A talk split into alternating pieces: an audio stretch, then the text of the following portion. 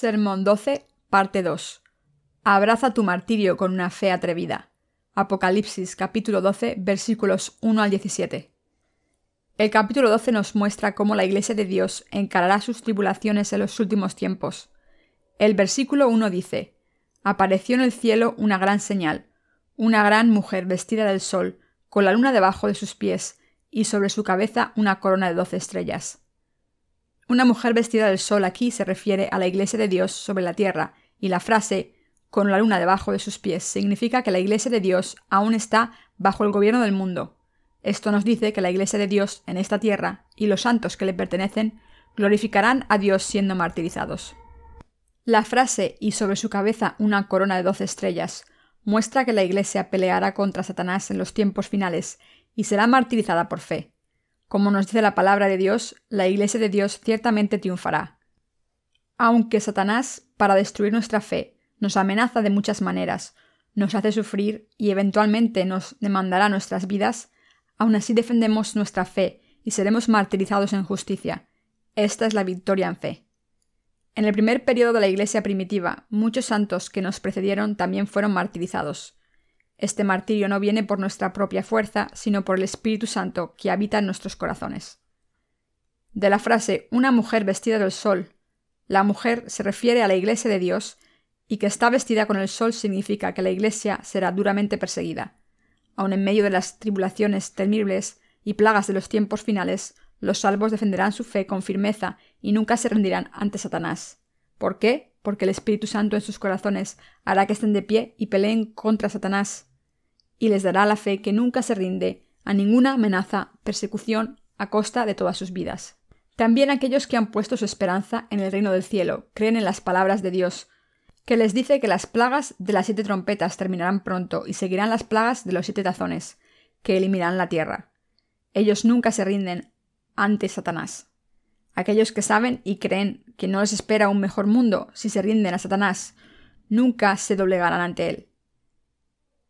Las plagas de los siete tazones, que serán derramadas sobre el anticristo y sus seguidores, los devorarán sin descanso y sin misericordia. Los santos que saben todo acerca de estas plagas, el cien por cien de ellos nunca arrojará su fe debido a las amenazas, ya que el Espíritu Santo obrará en sus corazones. El Espíritu Santo que mora en nosotros nos dará la fuerza para permanecer firmes en contra de Satanás, vencerle y ser martirizados. Cuando pase la plaga de la cuarta trompeta y las plagas de la quinta y sexta trompeta lleguen, el martirio vendrá a nosotros. Aquellos que defiendan su fe y sean martirizados son solo los que han nacido de nuevo por el agua y el espíritu. Cuando desciendan las plagas de las siete trompetas, el anticristo tendrá autoridad, permitida por Dios temporalmente sobre el mundo. Sabiendo que su autoridad solo durará un momento, el siervo de Satanás, el anticristo, perseguirá a aquellos que sirven a Jesucristo como su Señor, para que Él pueda tomar tanta gente como sea posible al infierno pero aquellos que han pasado todos sus pecados sobre Jesús a través de su bautismo no se rendirán ante la persecución del anticristo, sino con firmeza defienden el Evangelio dado por Jesucristo y serán martirizados. Así que el martirio es la evidencia de la fe. Aquellos que tienen esta evidencia tendrán el reino del milenio y el cielo y la tierra nuevos, preparados por el Señor. Esto se aplica a todos aquellos que creen en el Evangelio del agua y el Espíritu, esparcido por todo el mundo. La Biblia nos dice que casi todos los nacidos de nuevo serán martirizados durante estos últimos tiempos. Pero aquellos que, queriendo evitar el martirio, abandonan su fe del agua y el espíritu, se ponen del lado del anticristo, lo sirven y lo adoran a él como si fuera Dios. Morirán por las plagas de los siete tazones y por las manos del mismo anticristo. Su muerte nunca constituirá su martirio, sino una muerte inútil y vana. Cuando Satanás y el anticristo sean arrojados al infierno, esta gente caerá juntamente con ellos. Traicionar a Jesucristo para evitar su martirio y aminorar la aflicción de las tribulaciones, aunque sea un poco, será la cosa más necia que podamos hacer. Cuando las plagas de las siete trompetas terminen y aquellos que han defendido su fe sean martirizados, las plagas de los siete tazones arrasarán pronto toda esta tierra, dejando pocos sobrevivientes. Lo que está claro es que aquellos que han recibido la remisión del pecado ciertamente serán martirizados, y que para que nosotros no traicionemos a nuestro Señor en este momento del martirio, debemos preparar nuestra fe, ahora, creyendo con el conocimiento apropiado de los tiempos finales y con el entendimiento correcto de la palabra. Hemos recibido la remisión de los pecados, y cuando seamos martirizados, experimentaremos un gozo que hasta entonces no hemos conocido, ya que Dios nos fortalecerá. Que nuestra fe sea claramente puesta en nuestros corazones, porque tú y yo estamos destinados a ser martirizados por el Señor. Cuando pase este momento del martirio, Dios ciertamente nos dará nuestra resurrección y rapto. Permitirá que seamos glorificados en el reino del milenio. Nos dará su cielo y tierra nuevos y hará que reinemos y nos permitirá vivir en riqueza por siempre. Si con firmeza creemos en estas cosas, nuestro mismo sufrimiento será transformado en nuestro gozo. El apóstol Pablo dijo, Pues tengo por cierto que las aflicciones del tiempo presente no son comparables con la gloria venidera que en nosotros ha de manifestarse. Romanos 8:18. Mientras servía el Evangelio, Pablo sufría enormemente, golpeado hasta casi morir en más de una ocasión. Pero creyendo que este sufrimiento era para la gloria de Dios, el dolor de Pablo se convirtió en su tremendo gozo. Y de acuerdo a lo escrito en la historia y en las costumbres, casi todos los apóstoles, incluyendo Pablo, fueron martirizados. Se dice que Pedro fue crucificado boca abajo en una colina del Vaticano. Y los primeros líderes de la Iglesia, incluyendo a Policarpo y muchos otros santos, cantaban alabanzas a Dios aun mientras eran quemados sobre una estaca. Tales cosas no habrían sido posibles si Dios no hubiese fortalecido a sus santos. Aun mientras había tales santos fieles en este tiempo, existieron también aquellos que traicionaron su fe. Origen, un teólogo, quien es altamente reconocido entre los teólogos de la actualidad, fue alguien que oyó el Evangelio directamente de los apóstoles. Sin embargo, cuando el tiempo de su martirio llegó, se escapó. Su vida le fue dada mientras sus santos compañeros fueron martirizados. Esto habría sido imposible si no hubiese negado todo lo que Jesús había hecho por él. Origen así fue el representante de aquellos que niegan la divinidad de Jesús. Pero a pesar de su traición, los teólogos de la actualidad lo colocan en muy alto, entre los más reconocidos teólogos. ¿Por qué Origen escapó el martirio mientras que los otros santos lo abrazaron? No fue porque el poder de la voluntad de Origen fuese débil, mientras que de los otros santos era fuerte. Los santos que fueron martirizados mientras alababan a Dios lo hicieron porque ellos creían en lo que Pablo había dicho, esto es, pues tengo por cierto que las aflicciones del tiempo presente no son comparables con la gloria venidera que en nosotros ha de manifestarse. En otras palabras, ellos podían llevar su sufrimiento actual, porque creían en la palabra de Dios, de la promesa, de que Él los resucitaría, los raptaría y les daría su reino del milenio. Debemos darnos cuenta claramente que el martirio vendrá a nosotros. Aquellos que viven sus vidas de fe con un conocimiento claro de este hecho son diferentes de los demás. Aquellos que creen que la imagen de los santos martirizados del periodo de la Iglesia primitiva es su propia imagen, pueden tener una vida de fe que es fuerte, digna y osada, ya que toda la palabra de la Biblia será su propia historia. Siempre viven con la fe que puede abrazar el martirio, esto es, viven creyendo siempre que después de su martirio Dios les dará su resurrección y rapto, y el cielo y la tierra nuevos que Él planeó y preparó para ellos de antemano. Aquellos que creen en esto siempre pueden vivir una vida osada de fe, ya que saben que su fe los prepara para su final, cuando sean capaces de morir alabando a Dios. Y debido a que esto no es un simple asunto doctrinal, sino de fe real, aquellos que no crean totalmente en esta palabra y en el Evangelio serán los primeros en vendernos al anticristo.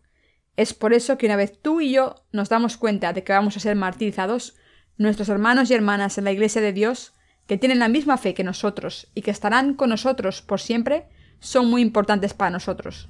Los siervos de Dios, su pueblo y su iglesia, todos son preciosos para nosotros también. Los santos del periodo de la iglesia primitiva tenían una fe que era aún más profunda que la de nosotros que vivimos ahora en los tiempos finales. Ellos creían en su martirio, en que venía su resurrección y rapto, y en el reino del milenio, así como en la tierra y el cielo nuevos. Es por eso que ellos vivían sus vidas de fe como si estuvieran viviendo en el tiempo de la gran tribulación, como si el regreso del Señor fuera inminente. Así que cuando nosotros, que vivimos en la era de la inminente llegada del tiempo de la gran tribulación, leemos acerca de ellos. Sus historias nos parecen más reales y vívidas, ya que ellos también conocían y creían en toda la palabra de Dios sobre la tribulación, martirio, resurrección y rapto. Debido a que vivimos nuestras vidas con los tiempos finales acercándose a nosotros, ante nuestros propios ojos, debemos preparar nuestra fe para el martirio fuertemente en nuestros corazones. Satanás retará a quien quiera que crea en el agua y en la sangre de Cristo, tratando de derribar su fe. Para no rendirse a este reto de Satanás, debemos llevar el Evangelio del agua y el Espíritu a nuestros corazones, reexaminar su fuerza una vez más con nuestra esperanza en el cielo y la tierra nuevos, y asegurarnos de que esta fe nuestra no se pierda hasta el momento mismo de nuestro martirio. La razón por la que los santos del periodo de la Iglesia primitiva defendían su fe desesperadamente es porque ellos también habían conocido y creído en toda la palabra de la Escritura sobre la tribulación, el martirio, la resurrección y el rapto. Tú y yo también seremos martirizados. Yo moriré y tú también. Todos moriremos por defender nuestra fe. Tal vez yo sea el primero en ser arrastrado y asesinado. Esto por sí mismo puede parecer un prospecto atemorizante, pero al final no tenemos nada que temer, ya que la conclusión lógica de evitar el martirio sería el negar nuestra fe, algo que absolutamente no podemos hacer. Después de todo, Dios será glorificado a través de nuestro martirio y Él ha puesto esto como nuestro destino. Así que esto es algo por lo que tenemos que atravesar por lo menos una vez. Ya que no podemos evitar ni escapar el pasar por ello, en lugar de eso corramos hacia ello con toda la fuerza y saltémoslo atrevidamente. Tenemos la autoridad del Rey que nadie más tiene, y también tenemos esperanza en las bendiciones eternas. Así que siempre podremos orar a Dios para que nos fortalezca y darle más gloria a Él. Creyendo sin temer en nuestro martirio recibiremos un gozo aún mayor. Esto es de gran gloria para Dios y una gran bendición para nosotros. Dios escribió el libro del Apocalipsis para hablarnos acerca del martirio de los santos, su resurrección y su rapto, el reino del milenio y el cielo y la tierra nuevos. Así que conocer el Apocalipsis es lo mismo que tener una fe definitiva en este declinante mundo. El camino al cielo y la tierra nuevos no puede ser recorrido sin el Evangelio del agua y el Espíritu, y esta fe no puede ser confirmada sin pasar a través del martirio. Por lo tanto, yo espero y oro que atarás fuertemente tu fe en tu corazón, creyendo que no traicionarás el Evangelio, sino que serás martirizado cuando llegue el tiempo, y que mires hacia adelante con tu fe. Tu vida de fe entonces cambiará drásticamente a partir de este momento. No moriremos en vano, atrapados en las garras de Satanás, Siguiendo la obra del Espíritu Santo en nuestros corazones, moriremos para defender nuestra fe. Este es el mismo martirio. El día de nuestro martirio ciertamente vendrá, pero no tememos, ya que sabemos que aunque nuestros cuerpos serán asesinados por Satanás, Dios nos hará vivir nuevamente en cuerpos gloriosos. También sabemos que nuestro martirio será seguido rápidamente por nuestra resurrección y rapto, y todo lo que nos espera a partir de ese momento es la bendición de vivir en el reino del milenio y de reinar eternamente en el cielo. Hace mucho tiempo, el emperador romano Nerón incendió Roma para reconstruir la ciudad. Cuando los ciudadanos romanos se enfurecieron por esto, él culpó a los cristianos del incendio y los masacró indiscriminadamente.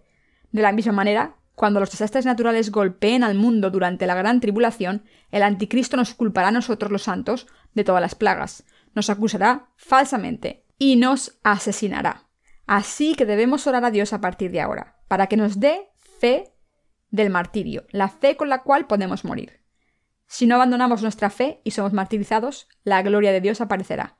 Pero si abandonamos nuestra fe, nos rendimos al anticristo y lo aceptamos como a Dios, seremos arrojados al fuego eterno.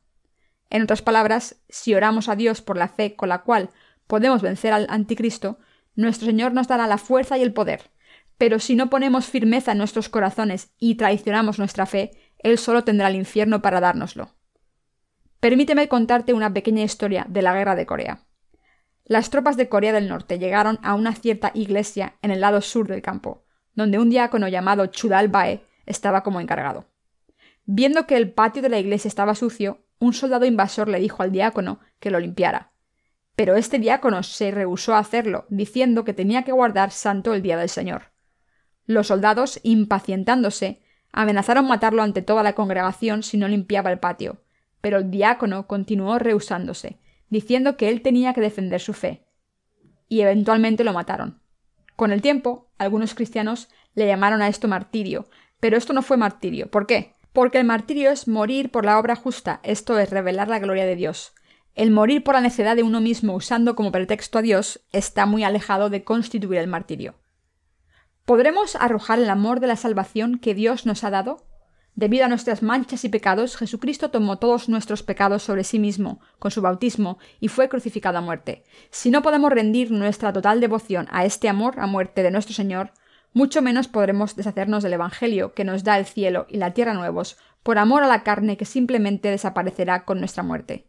Nacimos en este mundo destinados a ser salvos, a predicar el Evangelio de la salvación a todo el mundo sobre esta tierra y a morir mientras predicamos. No te olvides que la fe de los santos que han recibido la remisión del pecado, esto es nuestro propio destino, Es el vivir por fe y ser martirizados para vencer el reto de fe de Satanás por amor a la gloria que Dios nos concederá.